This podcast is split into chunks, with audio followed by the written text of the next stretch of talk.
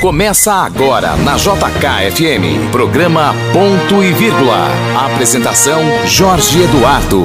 Bom dia Brasília! Hoje é domingo, primeiro domingo de outubro. Olha que coisa boa, virou o mês. Você já sabe que depois do Dia das Crianças é a vez do Natal, já está na linha de chegada do final do ano. Aproveite aí o feriado das crianças na semana que vem para dar uma descansada, vai ser uma boa chance para você tirar umas férias. Se você é professor, tem a famosa semana do saco cheio, em que você vai tirar uma folguinha dos seus alunos e seus alunos vão tirar uma folguinha da sua presença. Então, um abraço para os nossos amigos professores e professoras que vão ter aí na, na próxima semana, sem ser nessa na outra, essa folga prolongada. Mas é, como a gente está no pique, essa, esse final de semana começou a fiscalização é, dos carros, né? Que ainda não pagaram IPVA. Então tem que botar as contas em dia e tem que entrar no ritmo aí para a gente chegar ao zero acidente. E por isso a gente vai ter uma conversa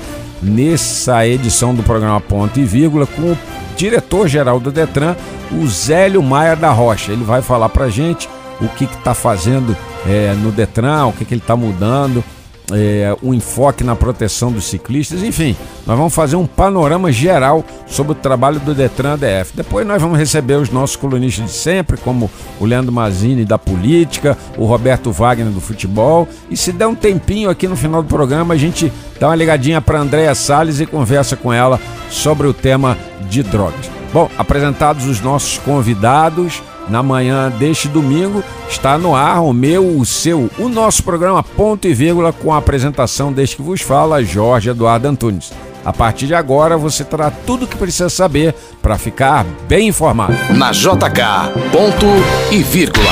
Ponto e vírgula. Ponto e vírgula. Entrevista.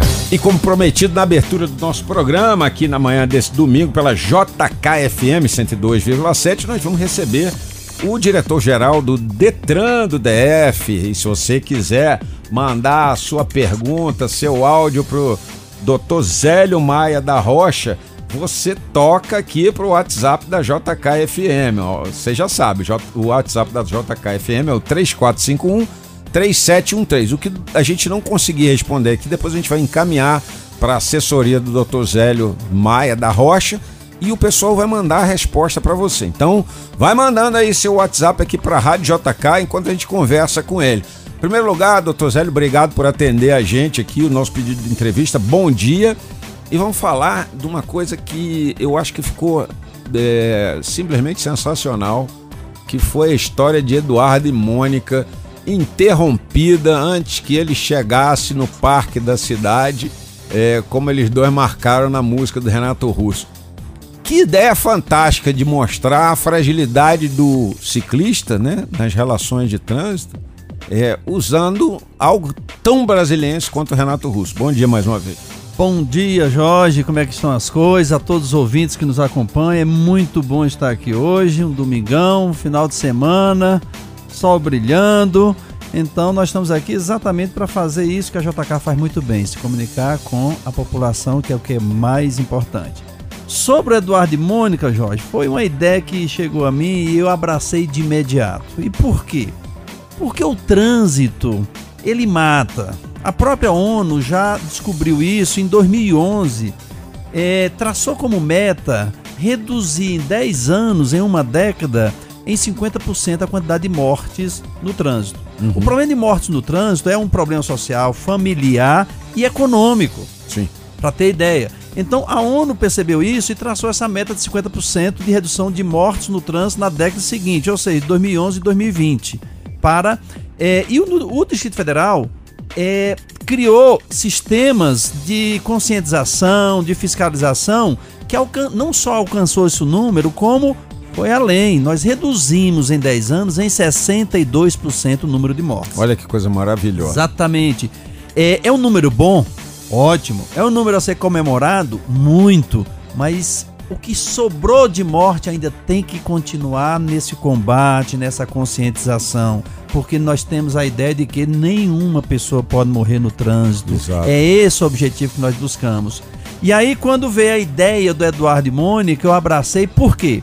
A música Eduardo de Mônica é um patrimônio do Distrito Federal. Exatamente. Né? Então, nós temos é, um início, meio e fim naquela história, do, do, daquele amor juvenil que se conhece, e conclui, como todos sabem, em que o Eduardo e a Mônica não podem ir para a praia de férias porque as Uf, crianças estão, estão de recuperação e isso todo mundo sabe.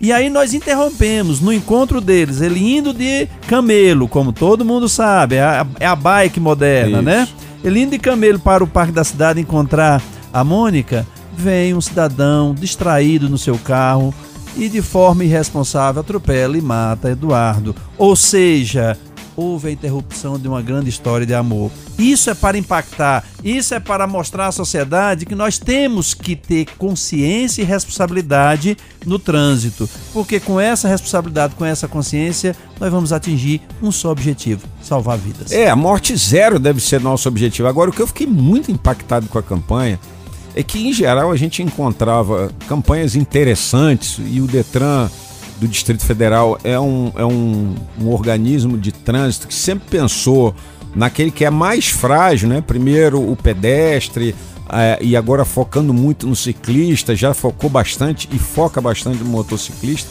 Mas é, é, é a linguagem que ficou popular.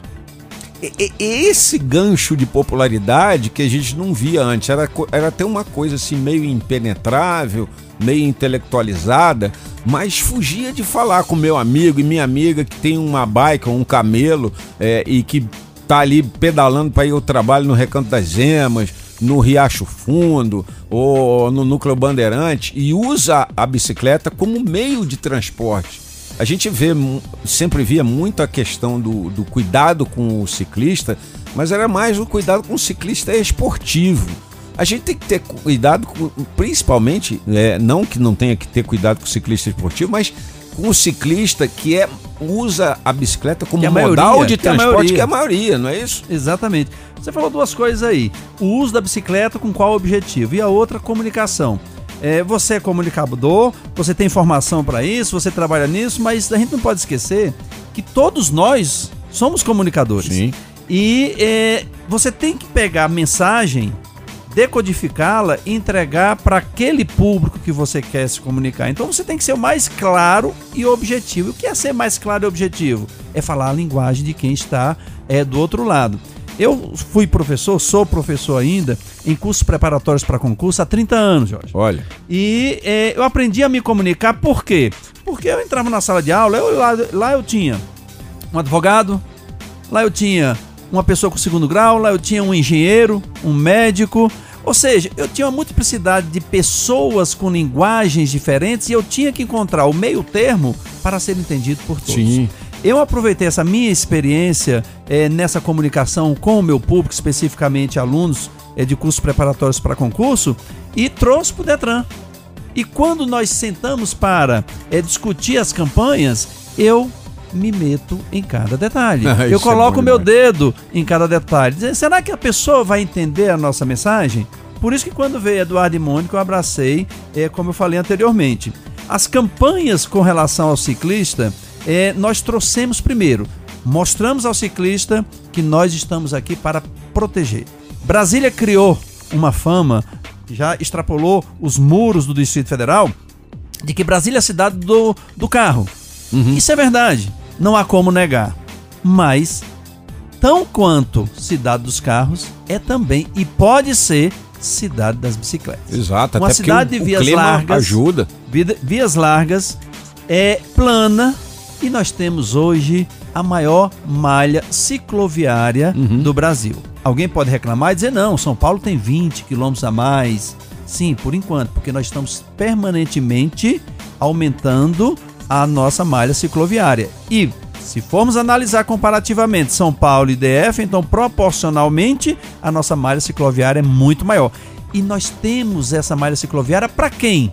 Essa malha cicloviária, é, Jorge, é para o ciclista que não é aquele esportivo. Uhum. Porque apenas para servir de orientação, e repito, a JK chega a todos os pontos do Distrito Federal e é muito útil como prestador de serviço, é, de utilidade pública, a quem nos ouvem a- a- a- aquele ciclista que está na rua, na faixa de rolamento que normalmente é usada mais pelo carro, ele tem o direito de transitar naquela faixa. Principalmente aquele que desenvolve uma velocidade maior. E sabe por quê, Jorge? Porque a ciclovia, a ciclofaixa, é para quem está mais tranquilo, distraído, passeando. Você vai com seu filho aonde? Na ciclovia, na Isso. ciclofaixa. Então, eu, eu sou ciclista. Então eu chego a desenvolver 50 km por hora. Então como é que eu vou andar numa ciclovia ou numa ciclofaixa? É, não cabe o não meu cabe. veículo. Então eu tenho que cuidar, como ciclista de uma velocidade maior, daquela família que sai. O pai e o filho na sua pequena bicicleta. Então não é recomendável que eu ande na ciclovia. E mais ainda, a velocidade máxima para a ciclovia e ciclofaixa é 20 km por hora. Olha só, Então quem sai para fazer exercícios mesmo, ele não pode usar a ciclovia ou a ciclofaixa. Então nós criamos essa dimensão e mais ainda, nós trazemos a educação como um elemento definidor, não só do ciclista, mas sim da- do trânsito em geral. Jorge, já parou para pensar? Feche os olhos e pense e fale para você mesmo a palavra trânsito. O que é que vem à mente de qualquer um?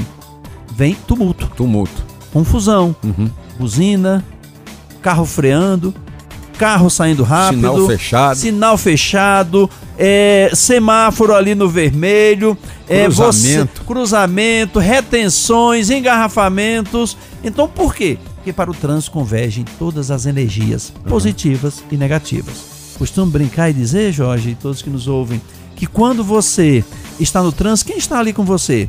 Alguém que brigou com a namorada, com o namorado, com o marido, com a esposa, e aí corre pro carro e vai pro trânsito. Vai dar descontada.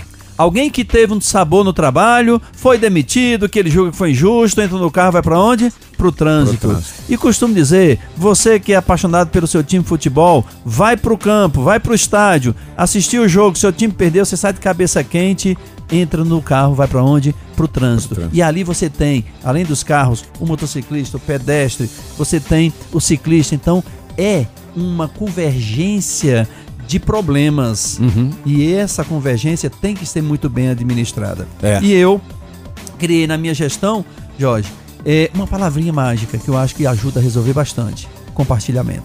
E, e essa palavra mágica, que tem uma, uma peça do Detran ainda voltada aos ciclistas, que eu- é outra peça que eu achei genial. Porque o que eu mais vi da minha vida é o, o- o- ciclista, não estou dizendo o nosso Tavinho, diretor do programa e operador aqui da nossa mesa, porque eu sei que ele é consciente, é um ciclista consciente, até porque o Tavinho tu gosta mais de, de trilha, né? Ciclismo de trilha. Mas é o ciclista que pega a faixa de pedestre e acha que aquilo ali é um continuativo para ele. Ele não desce da bicicleta, ele é o rei da bicicleta, e aí é o lado em que ele tá O pegando o mais frágil que ele. O ciclista tem suas responsabilidades e suas obrigações. Uhum. Por exemplo, o ciclista, ele eh, tem todos os seus direitos, como por exemplo, o motorista não pode passar a menos de um metro e meio Uhum. de distância dele, exatamente para proteção. Mas também o ciclista, ele deve, eh, obviamente, respeitar o mais frágil. Você deu um exemplo clássico. O ciclista, quando vai atravessar na faixa de pedestre, ele deve desmontar da bicicleta. E por quê? Porque na relação faixa de pedestre, o nome já diz, a faixa é para o pedestre. Uhum. Na relação ciclista e faixa de pedestre, quem é o mais frágil? O pedestre. Oh, desculpa. A- a- na, na relação ciclista e pedestre, quem é o mais frágil? Pedestre. É o pedestre, obviamente. Então ele deve descer e respeitar. Assim como ele exige que o carro é, respeite o ciclista, o ciclista também tem que respeitar o pedestre. Isso que o senhor falou é muito, muito importante, porque é ainda uma infração de trânsito. Porque é uma infração de trânsito. Exatamente. infração. Difícil de pegar, difícil de autuar, porque tem que ter um agente de trânsito. E no local, no local- no caso do carro, você tem a placa, anota a placa e pronto, está. Mas a, a bicicleta A não bicicleta tem não o, tem o registro. Então você está ali diante do- de uma infração. O máximo que você pode é fotografar e não vai adiantar nada, porque muitas vezes você não vai conseguir identificar o infrator. Então é consciência, é, a- é a questão de trabalhar com a cabeça de quem está numa bike. Do mesmo jeito que você quer ser respeitado e precisa. Minha mulher ela me critica demais, mas eu faço isso. Toda vez que eu vejo um ciclista em via de perigo, como por exemplo aquela alça que dá para ponte, para ponte JK, tanto a de ida quanto a de volta, eu reduzo a velocidade, seguro todo mundo que tá atrás de mim, deixo o ciclista co- continuar a trilha dele se ele estiver indo direto no Lago Sul. Por quê? Porque ele é frágil. Eu estou pilotando um carro de uma tonelada, uma tonelada e meia. Ele está numa bicicleta que a perna dele é o para-choque. É, é- é lógico que eu tenho que proteger ele. Como é lógico que eu tenho que parar na faixa de pedestre, porque eu estou deslocando uma tonelada, uma tonelada e meia a 70 km por hora. Quem entende um pouquinho de física sabe o que é uma pancada de uma tonelada a, 70, a 50 km por hora, 40 km por hora. Então a gente tem que sempre olhar a parte frágil. E aí vem a educação, que é muito importante essa dessa campanha. Exatamente. É, a educação, quando eu ingressei como diretor-geral do Detran em março de 2020, Jorge, é, eu criei um planejamento e uma estratégia de, dire de direção para o nosso Detran. Primeira coisa, é, sempre se imaginou que o Detran administra carros. Vamos acabar com isso. O Detran não administra apenas carro, também administra carro. Sim. Mas o Detran administra vidas, e no caso, 3 milhões de pessoas. Quando você sai da sua casa, se você morar num prédio, ao descer na sua garagem, lá tem uma pintura das vagas. Uhum. Lá tem uma seta indicativa de saída. Uhum. Isso nós chamamos de sinalização horizontal. O Detran está ali. E fiscaliza na obra antes de fiscaliza, liberar. Inclusive, se você vai atravessar na faixa de pedestre, se você é uma criança, se você é um adulto, se você é um adolescente, se você é um idoso, ali está o Detran. Uhum. Se você precisa de uma redução de velocidade em frente à escola, lá está o Detran. Então o Detran administra vidas. E também é um cartório, um cartório que emite eh, documento de veículos, um cartório que emite carteira de habilitação, um cartório que emite autorizações para o transporte escolar. Não podemos esquecer que Sim. o transporte escolar é feita uma vistoria a cada seis meses, exatamente para dizer o seu filho está andando com segurança. Por quê? Porque nós fazemos essa fiscalização. Então é muito mais do que administrar carros, administramos vidas. E com essa noção, e com a minha experiência como professor, o que é que eu fiz? Falei, vamos educar. Vamos fazer mais do que o necessário. Vamos fazer mais do que o possível. Vamos fazer tudo. E aí nós trouxemos essa concepção para a educação, em que no início eu montei uma estrutura, um pensamento no tripé: inovação, educação e também, óbvio, é o que diz respeito à humanização. Porque quando você inova, eu estou falando inovação não só em tecnologia, inovação de pensar. Uhum. Eu uso a educação. Para quê? Para humanizar. Isso é muito Então, importante. aí nós construímos. Vou só dar um exemplo com relação ao ciclista. Por que, que a gente tem na pauta do ciclista muitos temas interessantes? Porque você quando fez a sua, quando tirou a sua carteira de habilitação, foi discutido o ciclista? Nem era considerado. Eu eu tirei a carteira em 83. Nem outro eu. milênio. Nem eu. Nem eu. Muito bem. Então o que é que eu fiz? Prova teórica. O que é que nós colocamos? Questões envolvendo ciclista. Ih, vai ter um monte de gente que não vai passar mais. Mas ele estuda. Aí É, onde ele está tem a que questão. estudar. Ou seja, quando você coloca na prova teórica uma questão sobre ciclista, aí o seu instrutor, na hora das aulinhas teóricas lá, ele diz: olha, cuidado, vamos estudar tudo sobre ciclista, que está aqui no CTB.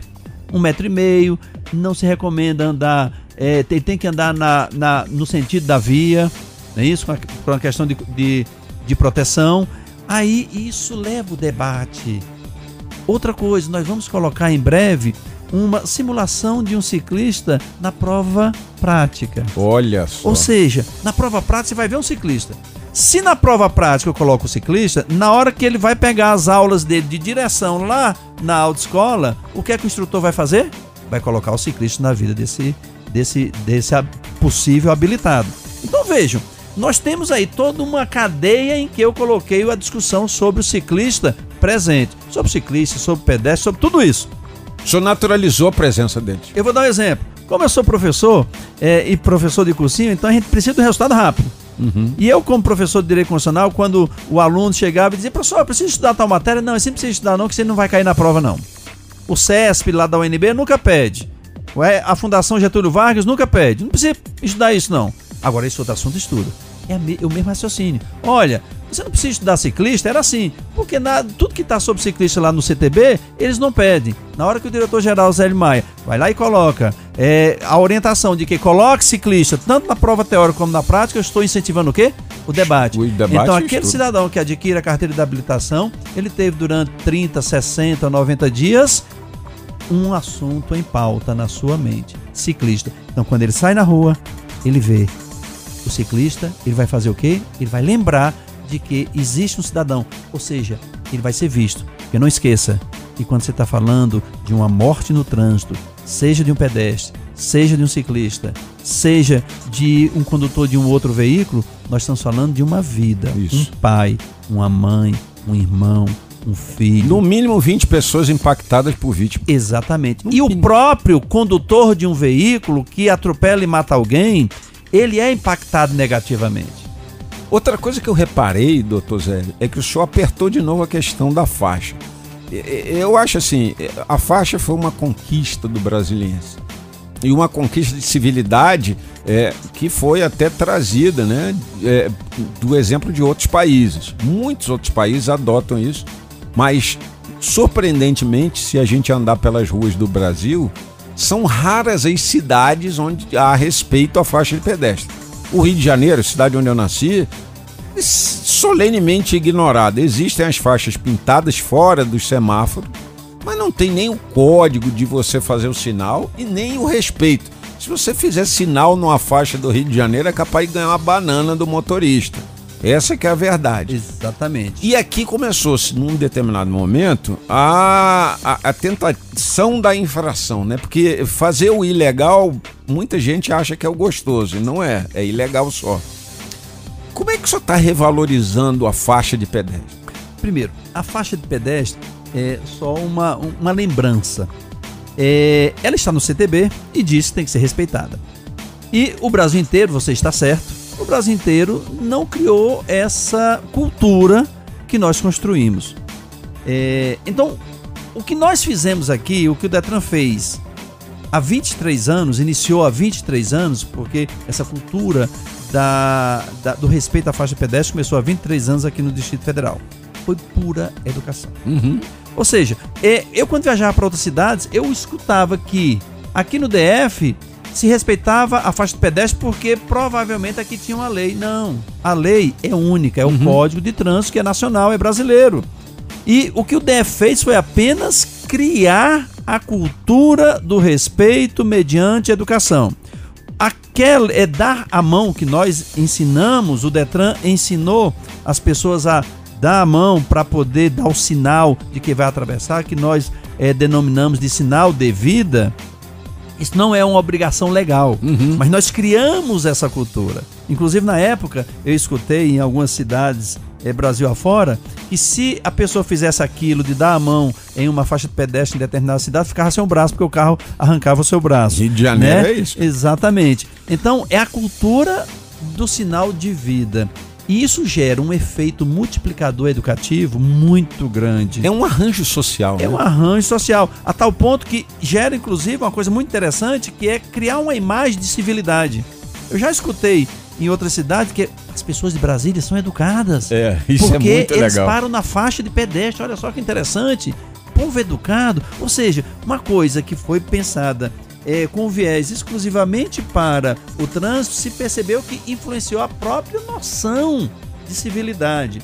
Então, nós percebemos, é, já na minha gestão, que começou a haver um afrouxamento, tinha havido um afrouxamento em determinado momento nessas campanhas. Nós estamos buscando resgatar isso.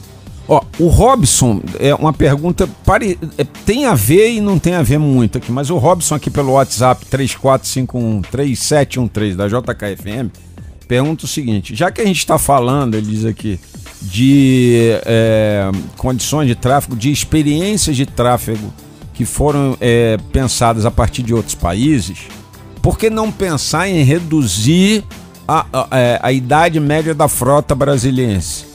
É, retirando os carros. Eu, como meu sonho é ser colecionador de carro, eu nem concordo muito com a pergunta do Robson, mas eu, eu queria ter um carro velho ajeitado, mas não soltando fumaça. Porque ele diz que tem muita carroça no meio da rua. E lá na, em países da Europa, que ele cita aqui alguns, é, tem um programa para tirar esses carros muito velhos da rua. É, o que, que o senhor pensa de uma ideia Cada país adota fala? determinada política para isso. É, os Estados Unidos eles usam a, a, a, a, a estratégia de é, trazer impostos mais elevados à medida que o carro vai envelhecendo. Isso. Por isso que há, aí, na realidade, há um desincentivo a você permanecer com o carro mais velho. Isso. Né? Isso é também uma questão é, capitalista americana, para você estar sempre trocando seu carro. Isso. né? No caso do, do, do Distrito Federal, nós não podemos tomar um- uma decisão dessa. Isso não é política própria do Detran. Uhum. Isso é uma política que eh, demanda eh, ministérios da área econômica. Isso envolve Ministério de Infraestrutura, porque nós estamos falando de trânsito transporte, que lá tem o Senatrans, Secretaria Nacional de Trânsito. Então isso passa necessariamente por uma discussão de âmbito federal. Então, Tipo o que os franceses fizeram, né? Que foi um incentivo econômico para a pessoa entregar o seu carro em mais condições velho para receber um determin- uma determinada ajuda. uma determinada ajuda. Tipo o que acontece na Espanha, que o carro mais antigo só pode circular no, no centro da cidade no fim de semana. Durante a semana ele é proibido de É, circular. outros países é, criam a estratégia de, olha, se você largar seu carro e comprar uma bicicleta para você se deslocar como meio de transporte, você vai é, receber essa bicicleta gratuitamente. Uhum. E assim vai. Então, isso são políticas macro que aí é necessariamente é, fomentada pela estrutura federal de governo. No caso dos Detrans, eles, no caso dos estados e do DF, nós temos uma competência de educação. Essas políticas de o que fazer com a frota, como fazer, qual a política de direção, qual o direcionamento da política, isso é uma política federal. Então, a competência do DF e a competência dos estados é tratar da questão de educação para o trânsito. A Constituição diz que legislar sobre trânsito e transporte é competência privativa da União. E a competência sobre educação para o trânsito é competência dos estados e do DF. Então o Robson fica aí, é, a ideia é ótima, concordo plenamente. Quem quiser carro mais antigo, tem a questão social também, né, Jorge? Então o, o Jorge tem condições de ter carros novos, mas ele gosta do carro antigo, mas ele vai cuidar muito bem. Isso. Mas a ideia, Robson, é espetacular, é boa, porque isso influencia inclusive no meio ambiente, né? Inclusive no meio ambiente. Mas isso é uma medida federal. Isso, isso, então, acaba de responder a pergunta aqui do Amauri. O Amauri estava perguntando sobre integração de metrô, trem. Isso não tem nada a ver, já pego aqui a carona do, do diretor-geral do Detran, o Zélio Maia da Rocha, que está falando aqui no nosso programa Ponto e Vírgula, da Rádio JKFM no 102,7. Não tem nada a ver trem, metrô com Detran. Isso aí é modal da Secretaria de Transporte e do Ministério dos Transportes. No nosso caso aqui, aí é, são medidas administrativas e decisões administrativas é, da Secretaria de Mobilidade.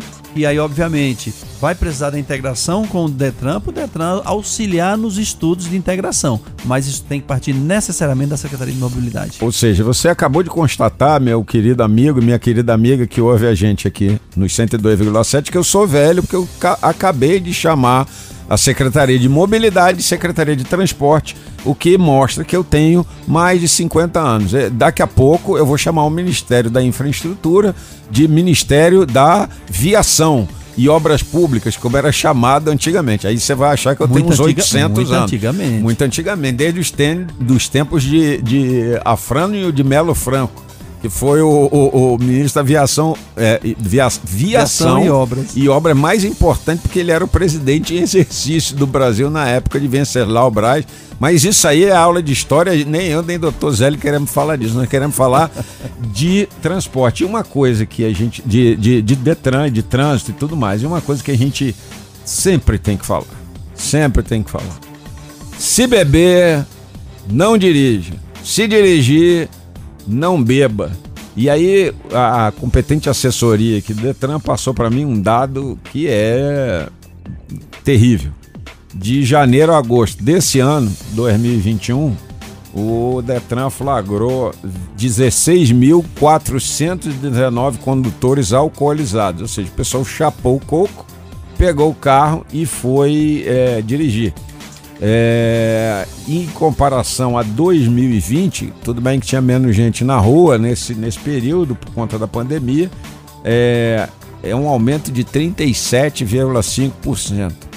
Gente, em primeiro lugar, ainda tem pandemia. Não tem que ficar chapando o coco enchendo a cara no meio da rua. Enche a cara dentro da sua casa. Se você vai encher a cara no meio da rua, você vai babar na máscara, a máscara vai ficar inaproveitável e depois você pode ser uma vítima do Covid. Você sabe o que aconteceu comigo, se não sabe, vê aí nos nossos programas anteriores que ficam no site da JK, jkfm.com.br, que Covid não é brincadeira. Mas além disso, você vai para a rua depois de dirigir, de beber e dirigir, você pode causar um acidente de graves proporções.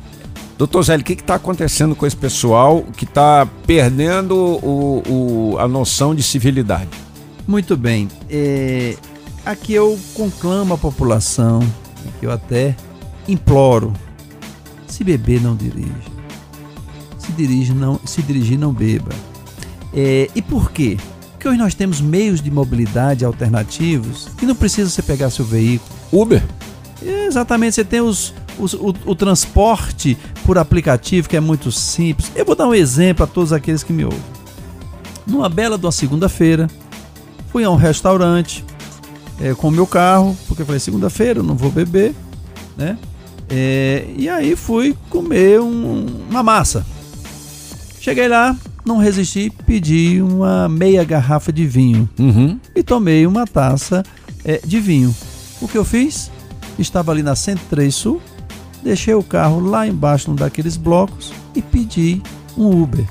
Muito Ou bem. Ou seja, o que, é que nós temos aí? E eu fiz isso não só porque eu sou diretor do Detran, mas sim porque porque não custa nada você gastar ali 20 reais de Uber adicionada aquela noite muito boa que eu aproveitei, 20 reais a mais, você resolveu seu problema. No outro dia, um amigo me pegou na minha casa, me deixou na 103 Sul, peguei meu veículo e fui para o trabalho. Civilidade. Exatamente. Então você não precisa dirigir, beber, beber e dirigir ao mesmo tempo.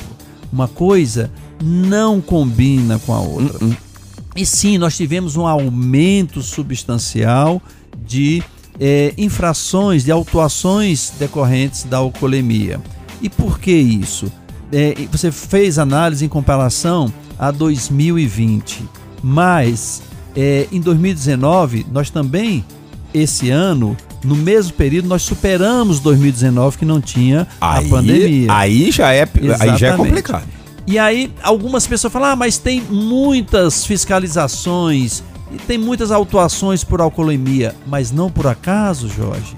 A, a, a, as curvas são inversamente proporcionais, ou seja, se por um passo, se por um lado nós aumentamos a fiscalização da, da alcoolemia, por outro lado nós reduzimos a quantidade de mortes no trânsito do Distrito Federal. Então, a relação fiscalização, redução de mortes está diretamente relacionada. Então, nós atuamos em duas frentes. Duas frentes que eu digo que é só uma: educação. Só que a educação também significa punição. Tem, claro que tem. O seu filho, os meus filhos, nós educando, dizendo: filho, não faça isso, não faça aquilo, não faça aquilo outro. E se fizer? Aí a gente começa a punir. Não vai pra festinha do amigo, não vai. Vai tirar o celular, porque você tirou o celular, tirou é a metade dos braços e metade da cabeça, não é isso? Verdade. É, é verdade. Então você pune para ele aprender que aquilo que você falou lá no passado era o que ele deveria fazer. Assim serve a multa. O Detran, é, ele não tem a intenção de multar. O ele Detran quer, DF, né? na gestão Zélio Maia, a intenção é multa zero. Eu costumo dizer que não é o Detran que multa. Só explicando tecnicamente ao cidadão de forma bem clara e objetiva.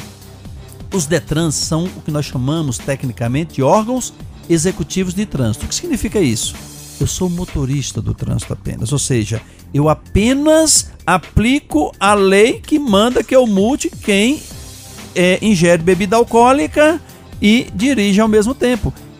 O agente de trânsito, o policial militar, o é, agente é, da PRF, ele tem a obrigação legal de multar quem está nessa circunstância. Se ele não multar, ele responde por crime de prevaricação previsto no Código Penal. Deixar de fazer aquilo que ele tem a obrigação de fazer.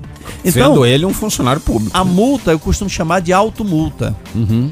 Você não é o Detran, não é a PRF, não é o, a, a PM e não é o DR quem multa. É você que passa a 100 por hora onde só permite 60. Exatamente. Então eu já lancei esse desafio e toda vez que eu dou entrevista eu lanço outra vez esse desafio a todos que nos ouvem. Detran, projeto multa zero para o final desse, desses três meses que faltam do ano de 2021. O Detran não quer arrecadar nenhum centavo é, a título de multa. Mas para isso, eu preciso olhar para o cidadão e dizer: cidadão, me ajude. É, não, o Detran não vai bancar o bobo. Ah, vamos desligar todos os Exato. pardais, não, não vamos fazer mais. Se tem uma via que permite 60, ande a 60. Sabe por quê? Se você sair em uma, um trecho de 5 km, onde permite 60, se você andar 80, você está colocando vidas em risco e está economizando 40 segundos é, um minuto. Isso eu já reparei. Isso vai levar aonde? A lugar nenhum.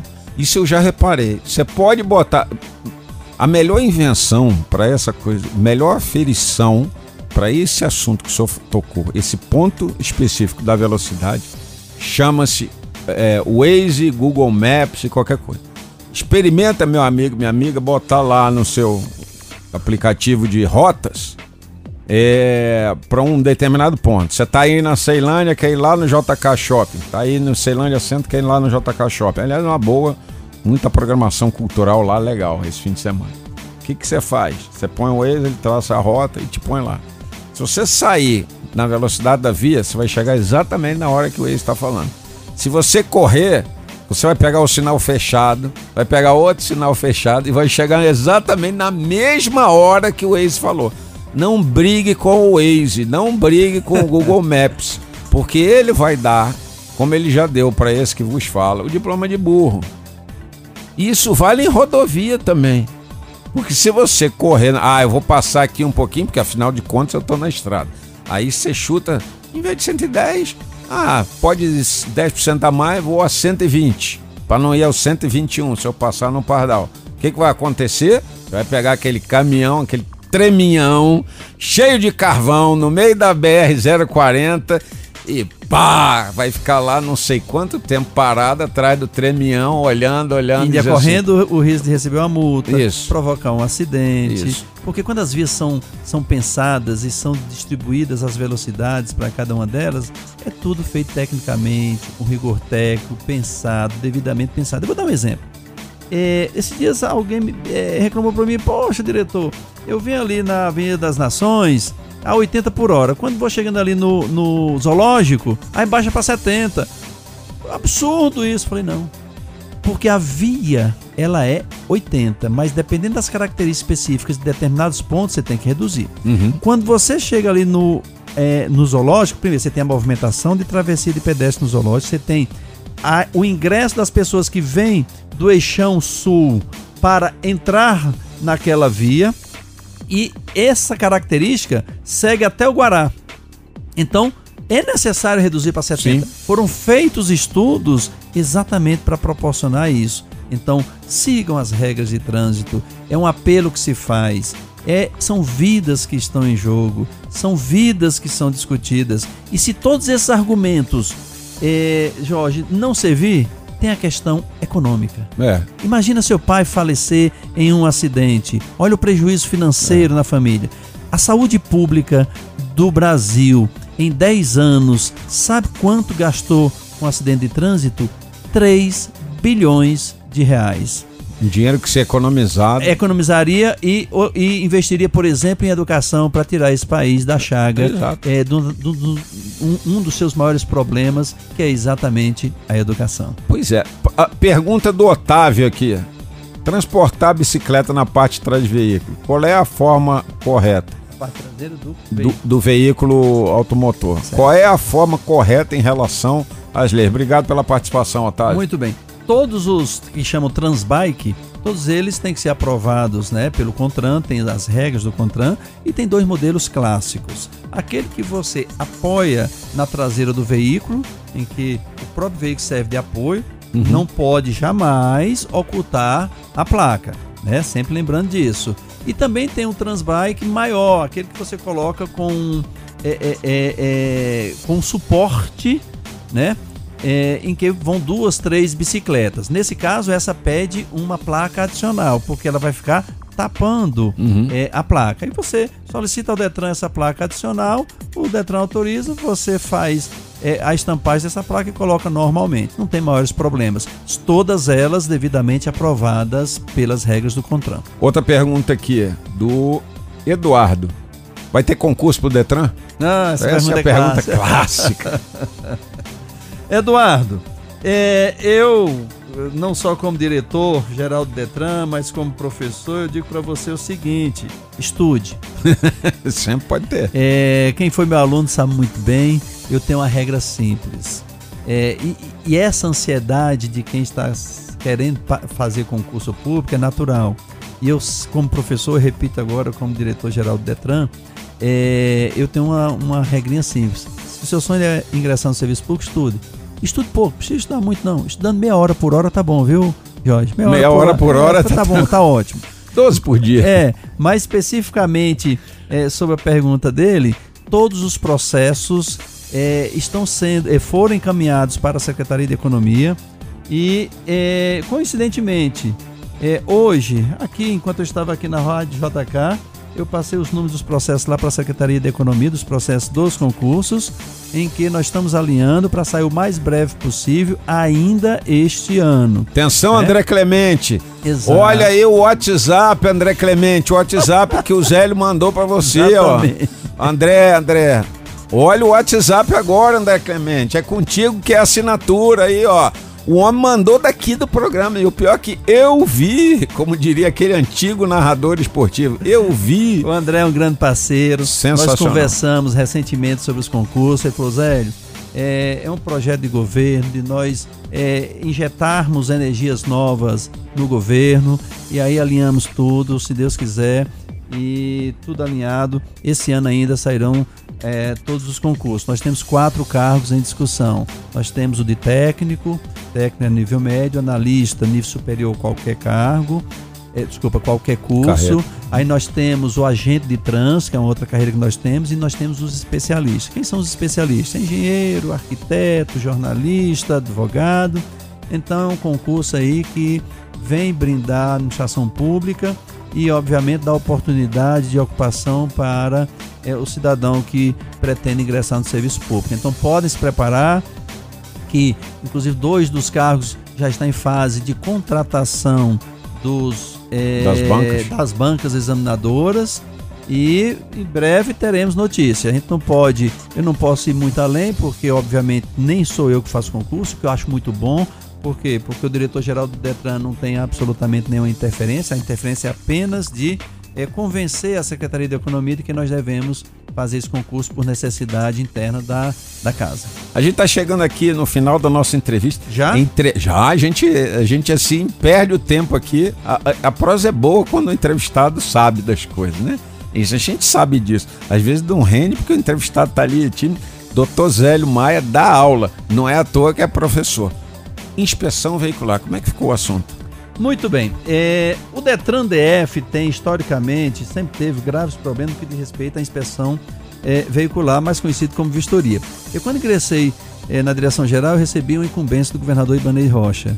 Ele falou, Zélio, resolva os problemas do Detran. E um deles era o atendimento. Há dois atendimentos. Atendimento de balcão, que esse nós estamos solucionando e, graças a Deus, já solucionamos 90% deles, que A é pela informa- digitalização dos serviços. Isso foi maravilhoso. Hoje o cidadão altera o seu endereço sem precisar ir ao Detran. A carteira vem pro celular. Exatamente. O E aí documento. faltava só um elemento, que era a vistoria. Fizemos um estudo dos últimos três anos contados antes da pandemia, porque a pandemia a gente não pode considerar. Fizemos um estudo de 2019, 2018, 2017 e o tempo médio de espera do cidadão para fazer uma vistoria veicular era 45 dias, chegando a picos de 90. Nossa, Vejam só, isso é um problema sério, Jorge. muito. Por quê? Eu vendo meu carro pro Jorge. Assino o DUT. O Jorge vai marcar a vistoria, só consegue marcar essa vistoria para daqui a 90 dias. Nesse período, o carro formalmente é do Zélio, mas está na mão do Jorge. O Jorge, não é isso? É, aconteceu algum acidente, alguém quer acusá-lo, eu sei que ele está corretíssimo, mas quer acusá-lo de alguma coisa, opa, mas o carro é do Zélio. então vai mover ação contra o Jorge e contra o Zé. Porque está no nome do Zé. É. Olha o problema grave que eu estou gerando.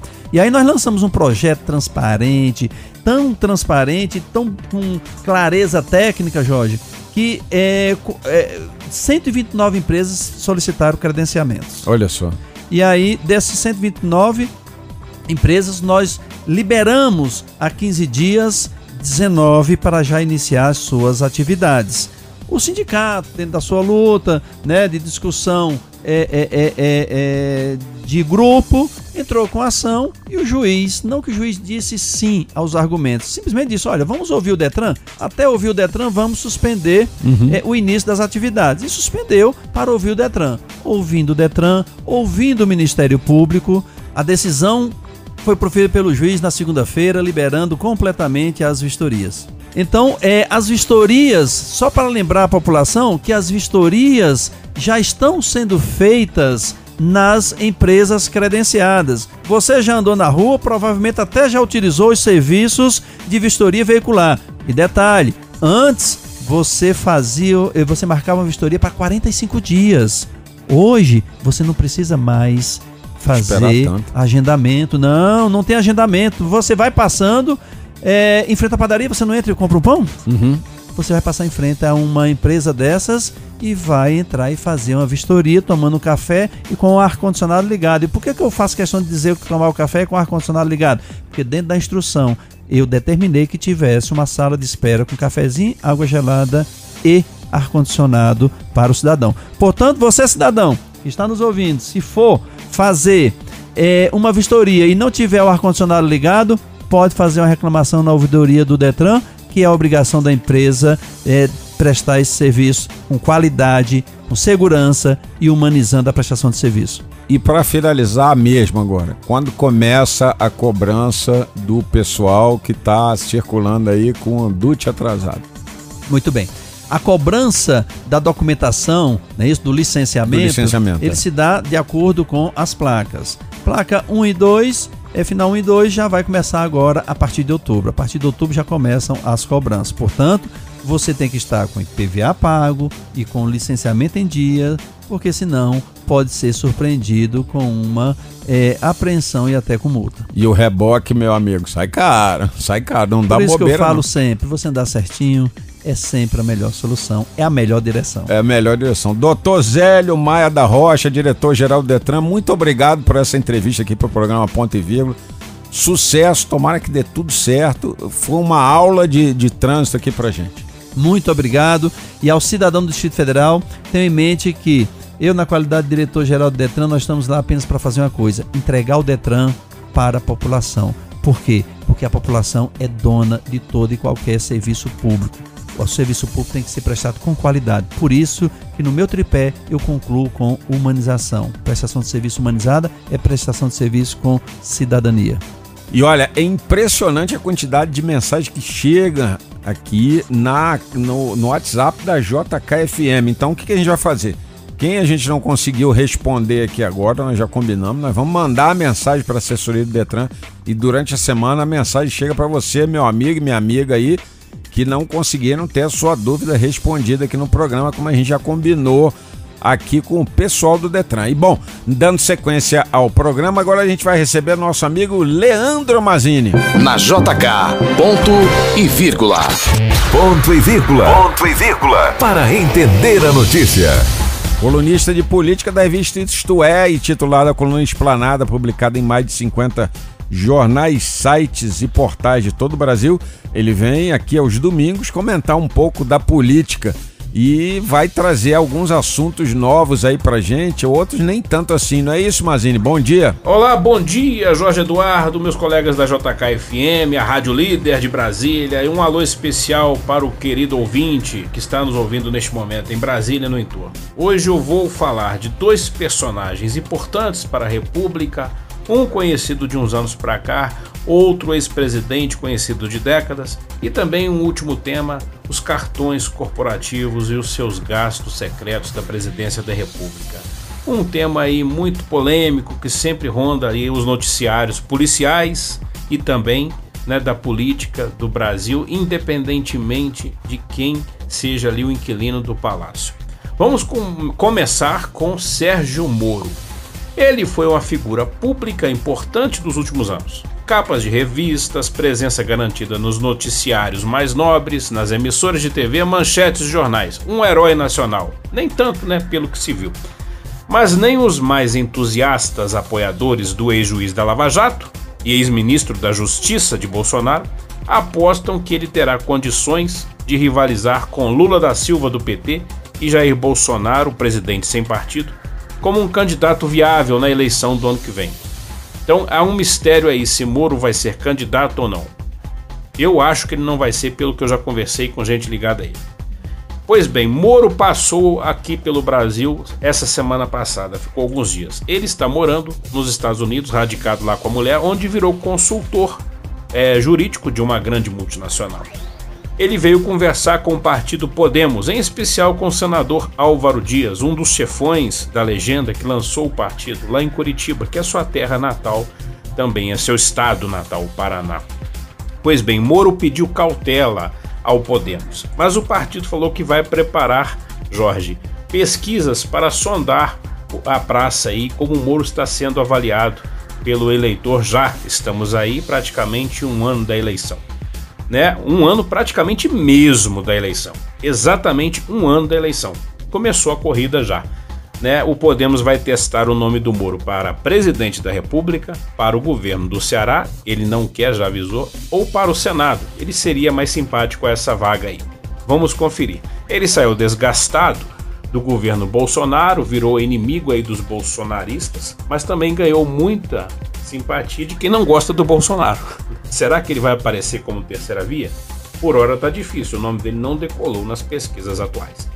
Falando agora em presidente da República, vamos lembrar de José Sarney. Cadê o veterano cacique José Sarney?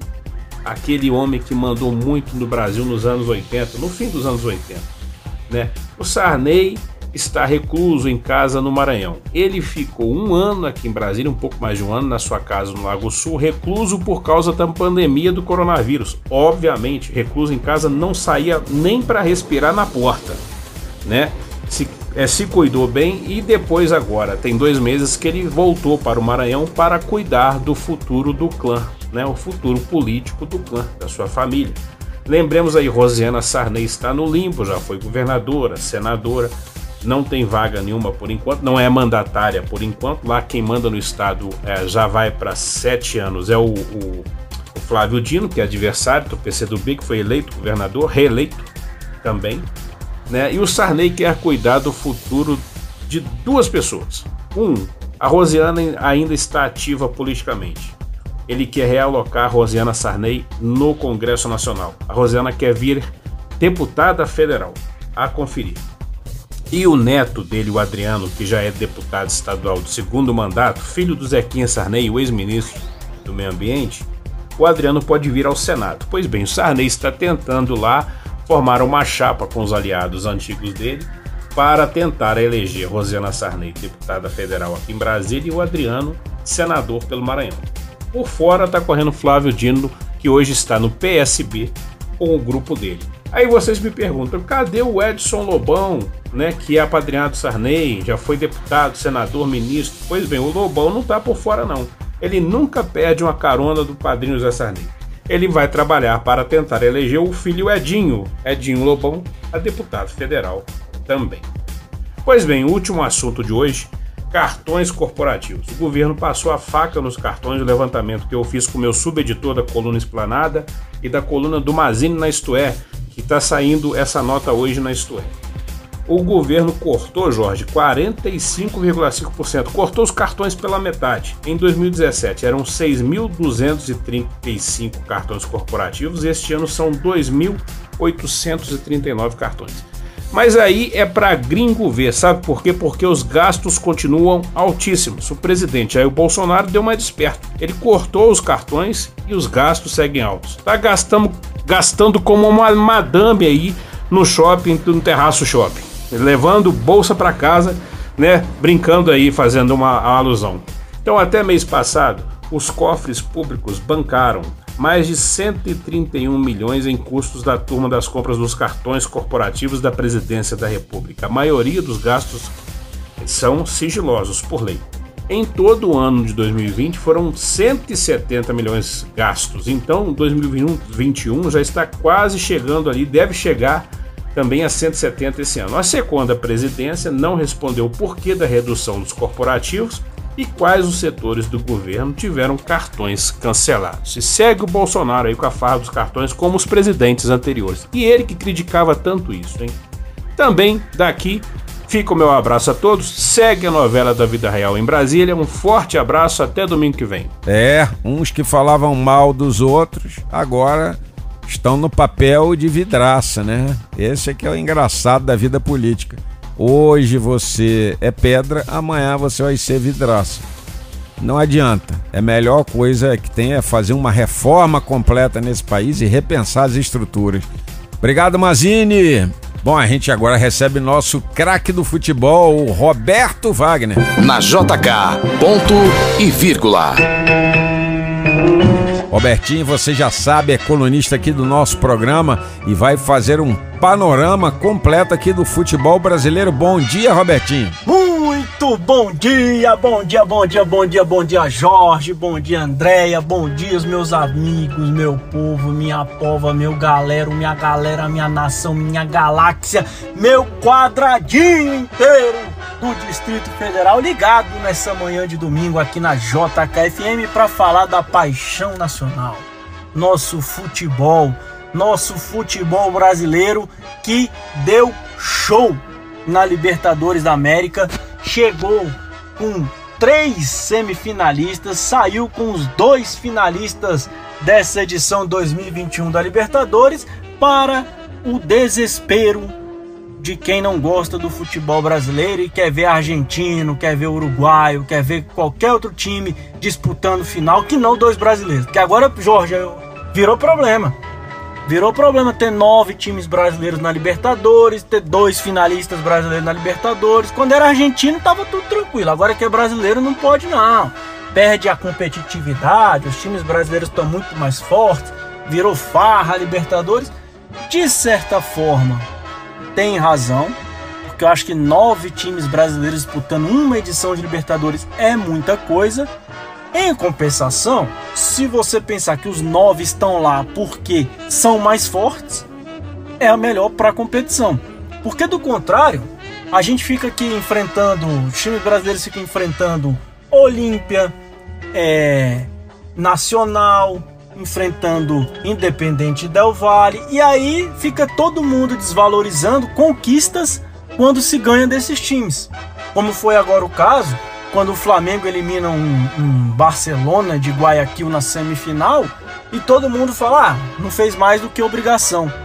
Não levando em conta que esse mesmo Barcelona de Guayaquil chegou à semifinal com seus méritos, embora não tenha o mesmo poder aquisitivo, eliminou times como Boca Juniors na, na fase de grupos, bateu em times fortes né, até chegar a essa semifinal com o Flamengo.